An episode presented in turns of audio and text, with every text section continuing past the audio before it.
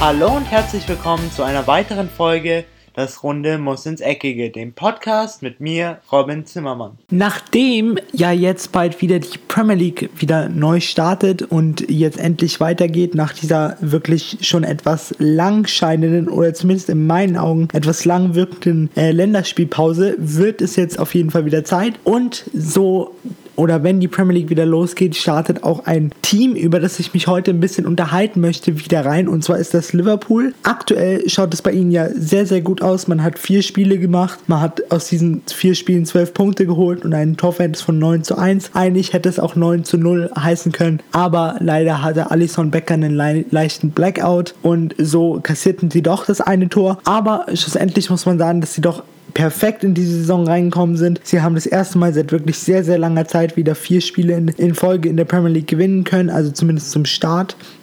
Und so sind sie doch aktuell auf einem sehr, sehr guten Weg, zumindest in den Meisterschaftsrennen mitzuspielen und vielleicht auch am Ende ganz oben zu stehen. Aber genau das soll eigentlich das Thema für heute werden. Denn mich hat oder mich haben schon viele mal darauf hingewiesen und ich habe mich das eigentlich auch schon mal selber gefragt. Was fehlt äh, Liverpool und der Mannschaft von Jürgen Klopp eigentlich noch zum Titel? Was brauchen sie noch, damit sie den Titel holen können? Und ist es dieses Jahr realistisch, dass sie am Ende ganz oben stehen ähm, werden und somit die Premier League Tro Trophäe in den Himmel strecken können? Ich wollte da mal anfangen mit dem Kader. Und zwar haben wir hier zwei Torhüter. Wir haben zum einen Alison Becker, äh, die Nummer 13, Brasilianer, hat aber auch deutsche Wurzeln wegen dem Nachnamen Alisson, äh, wegen dem Nachnamen Becker. Ich muss sagen, auf der Linie einer der besten Torhüter, die ich seit langem gesehen habe. Auch spielerisch nicht der schlechteste. Man muss ihm nur austreiben, was er im letzten Spiel gemacht hat. Und zwar einen kleinen Ausflug an seine Strafraumkante, wo er dann leider auch den Ball verloren hatte und es schlussendlich dann zum Gegentor führte, zum ersten Gegentor für Liverpool in der Saison. Und als zweiten Keeper hat man dann hier noch einen auch sehr, sehr guten Mann. Und zwar ist das Simon Mignolet, der belgische Keeper, auch belgischer Nationalkeeper, hat schon sehr, sehr viel Erfahrung in der Premier League. Also auch hier hat man einen Rückhalt für Alisson Becker, wo er sich vielleicht für die Premier League noch ein paar Tipps holen kann was er auch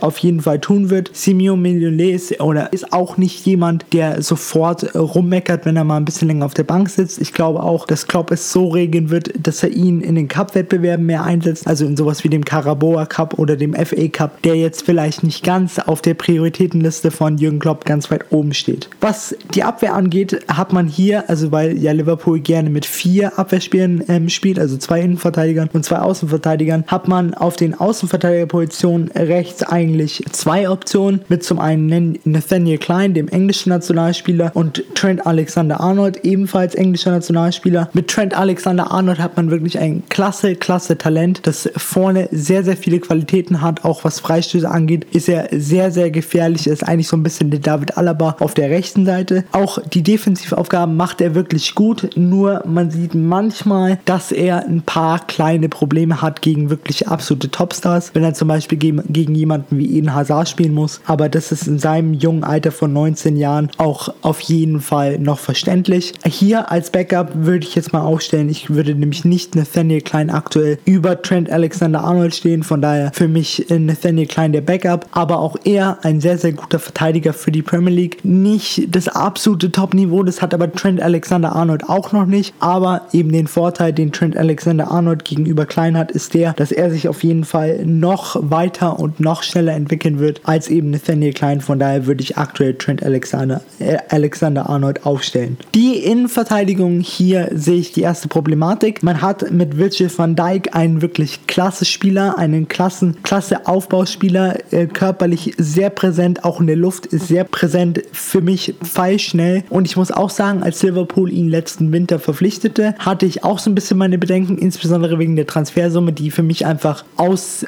aller Welt schien mit 75 Millionen für einen Innenverteidiger, aber er hat wirklich schon diesen, in dieser kurzen Zeit, in diesem halben Jahr, dass er jetzt schon für Liverpool gespielt hat, plus die Spiele, die er jetzt in dieser Saison gemacht hat, dass er diese Abwehr wirklich stabilisiert hat. Seitdem haben sie viel weniger Tore kassiert und er ist einfach eine, ein Fels in der Brandung da hinten in dieser Innenverteidigung. Neben ihm haben wir dann eigentlich drei Optionen. Wir haben zum einen Joe Gomez, eine sehr junge Option, ebenfalls ein sehr schneller Mann, der aber auch auf den Außenverteidigerpositionen spielen kann und dann Haben wir noch Joel Martip und Dejan Lovren. Beide für mich nicht Weltklasse und nicht gut genug, um eine Meisterschaft zu holen. Denn beide haben so ein bisschen ihre ähm, Geschwindigkeitsnachteile. Joel Martip war jetzt schon sehr lange oder sehr oft von Verletzungen gebeutelt und Verletzungen zurückgeworfen. Von daher für er für mich aktuell kein Thema. Aber auch ein Dejan Lovren, obwohl er in der letzten Saison wirklich eine klasse Saison gespielt hat, ist für mich nicht gut genug in der Premier League. Ihm fehlt so ein bisschen das gewisse Grundtempo. Also sollte es dieses Jahr mit dem Premier League-Titel noch nicht klappen, könnte ich mir gut vorstellen, dass hier Jürgen Klopp auf jeden Fall nochmal nachliefern wird, was die zweite Innenverteidigerposition angeht. Auf der Linksverteidigerposition haben wir auch, genau wie auf der Rechtsverteidigerposition, eigentlich zwei Optionen. Und zwar mit Andrew Robertson, den 24-jährigen Schotten. Und auf der anderen Seite haben wir dann noch Alberto Moreno, den 26-jährigen Spanier. Robertson ist für mich ein sehr, sehr guter Linksverteidiger, arbeitet sowohl vorne als auch nach hinten mit. Seine Spezialität sind so ein bisschen die Flanken, die wirklich immer pfeilgenau und wirklich auch sehr, sehr steil und sehr, sehr scharf kommen. Genau das, was ein Mittelstürmer auf jeden Fall haben will. Alberto Moreno ist auch in den Augen von Klopp sehr, sehr weit weg von der Startformation, weil ihm einfach nach vorne ist er zwar gut und für mich ist er eigentlich auch mehr ein linker Mittelfeldspieler als ein Linksverteidiger, weil nach hinten macht er wirklich überhaupt nichts und nach hinten hat er auch seine sehr, sehr großen Schwächen und seine sehr, sehr großen Probleme, wenn es gegen gute Spieler geht, wie eben Henrik Mikitarian oder Marcus Rashford. Er hat zwar das gewisse Tempo, ihm fehlt aber der Körper und auf jeden Fall die Zweikampfstärke. Was das Mittelfeld angeht, haben wir hier doch eigentlich nur Hochkaräter. Wir haben zum einen, weil Liverpool es gerne macht, dass sie zwar mit eigentlich drei Achtern spielen, aber ein Achter lässt sich weiter zurückfallen und bildet den Sechser. Hier hat man zwei Optionen, wie ich finde, und zwar mit Fabinho und Jordan Henderson. Aber es kann auch sein, dass man beide spielen lässt. In dem Fall wäre dann für mich Fabinho der defensivere Part, weil Fabinho einfach einen unfassbar guten Körper hat, er hat eine gewisse Grundschnelligkeit, er ist in der Luft sehr präsent, er hat aber auch das Auge nach vorne und kann das Spiel gut lenken und das Spiel gut aufbauen. Von daher für mich eigentlich so ein bisschen der Casemiro von Liverpool, obwohl Casemiro noch nicht ganz so gut ist im ähm, Spielaufbau wie Fabinho. Mit Jordan Henderson hätte man hier dann eine bisschen offensivere Variante, der sich auch ein bisschen weiter nach vorne ziehen lässt und ein bisschen weiter nach vorne mitarbeitet, was aber natürlich die, das Risiko von Gegenkontern oder Gegenangriffen des Gegners auf jeden Fall vergrößert. Was Liverpool und Jürgen Klopp aber auch gerne machen, was eigentlich ein richtiger taktischer Schachzug ist, ist, dass sie beide spielen lassen und wenn sie beide spielen lassen, dann spielt meistens Navigator die dritte Position im Mittelfeld und wie es dann abläuft bei Gegner bei eigenem Ballbesitz ist es so, dass Navigator nach vorne geht, er rückt auf die 10 und Jordan Henderson und Fabinho lassen sich weiter zurückfallen auf die 6 und bilden so eine stabile Defensive oder eine, ein stabiles Mittelfeld, falls der Gegner an den Ball kommen soll sollte und dass man so den Ball möglichst schnell zurückerobern kann. Die anderen Optionen fürs Mittelfeld, sage ich mal, sind hier Adam Lalana und Alex Oxlade Chamberlain, obwohl Oxlade Chamberlain auch auf den Außenpositionen spielen kann, aber insbesondere im letzten Jahr hat Jürgen Klopp doch herausgefunden, dass Alex Oxlade Chamberlain doch besser auf der Achterposition aufgehoben ist, denn er hat ein gewisses oder ein sehr, sehr gutes Grundtempo, er hat einen sehr, sehr guten Abschuss. Klar, Defensivaufgaben sind bei ihm so eine Sache, die funktionieren nicht so ganz, dafür wurde er auch nie geschult. Er war schon immer ein Rechtsaußen und jetzt dann gleich von ihm ab absolute Defensivaufgaben zu erfordern oder zu erwarten, ist doch ein bisschen viel verlangt. Mit Adam Lalana hat man dann noch einen ähm, englischen Nationalspieler, der zwar schon in den letzten Jahren, seitdem er von Southampton zu Liverpool gewechselt ist, nie wirklich so die absolute Spitzensaison hatte. Er hatte immer so seine Probleme, von daher könnte ich mir auch gut vorstellen, dass es vielleicht in dem nächsten Sommertransferfenster für ihn und den FC Liverpool heißt, dass man ab sofort getrennte Wege gehen wird. Jetzt, was die Offensive angeht, haben wir natürlich nur eigentlich drei Leute, die man äh, nennen muss und die auch immer spielen werden, wenn sie fit sind. Und zwar ist das auf der linken Seite Sadio Mané, im Sturm Roberto Firmino und auf rechts außen Mohamed Salah. Mohamed Salah muss ich nicht viel dazu sagen. Pfeilschnell, wahnsinnig guter Abschluss. Er ist immer präsent, er tut immer alles für die Mannschaft. Er ist kein Extro oder er ist kein Spieler, der sich alle zwei Tage die Frisur neu machen lässt, der sich tätowieren lässt, sondern er konzentriert sich voll und ganz auf den Fußball und es zahlt sich aus. Mit Firmino hat man da schon eher den anderen Typen, der eben genau das macht, weil ich aufgezählt habe. Aber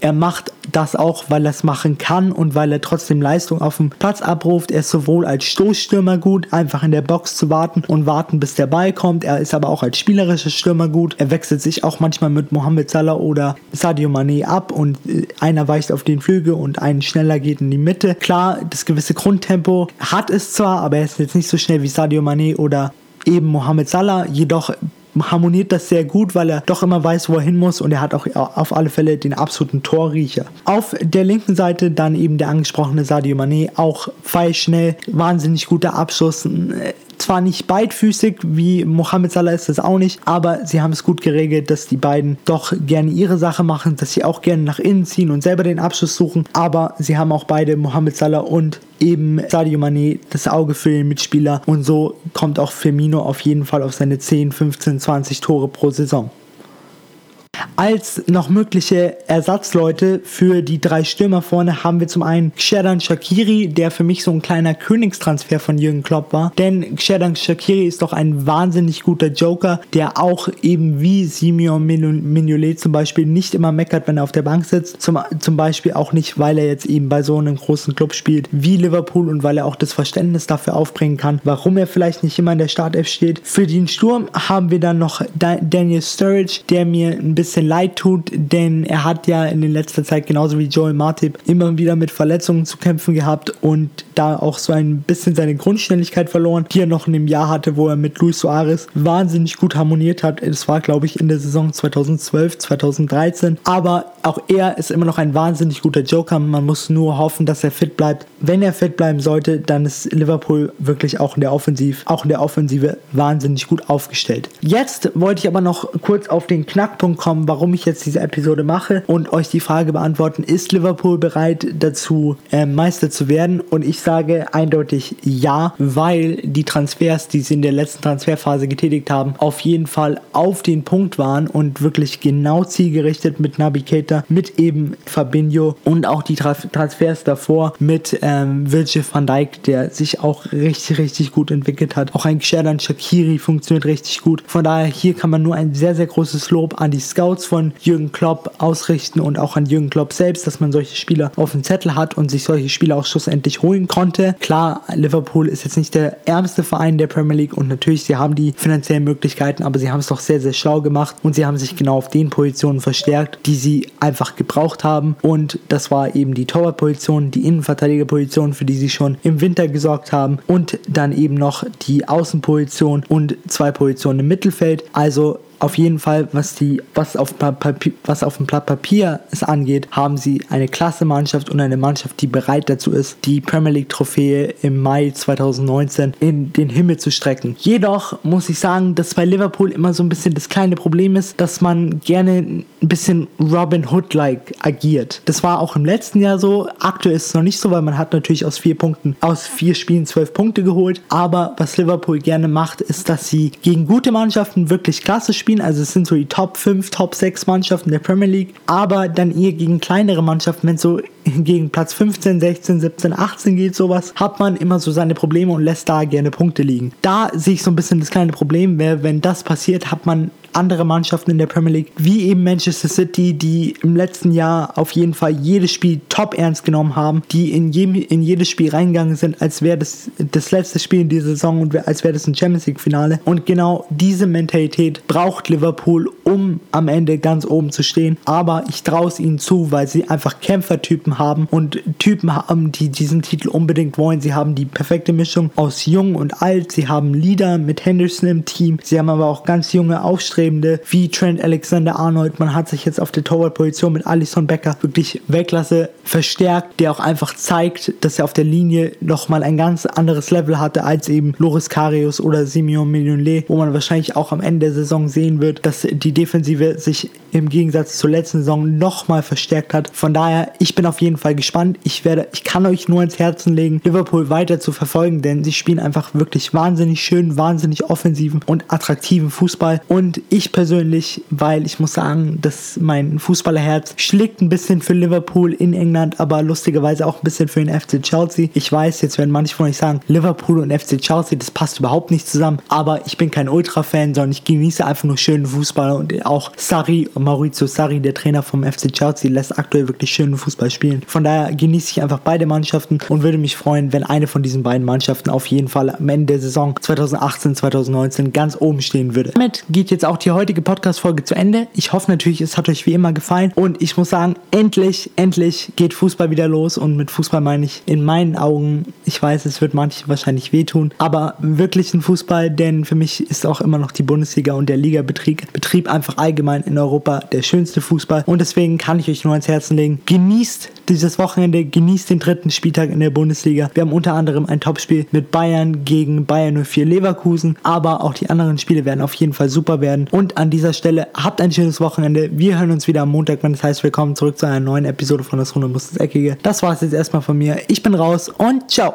Und das war's auch schon wieder mit einer weiteren Folge Das Runde muss ins Eckige, dem Podcast, wo ihr alles rund um König Fußball kompakt auf die Ohren bekommt.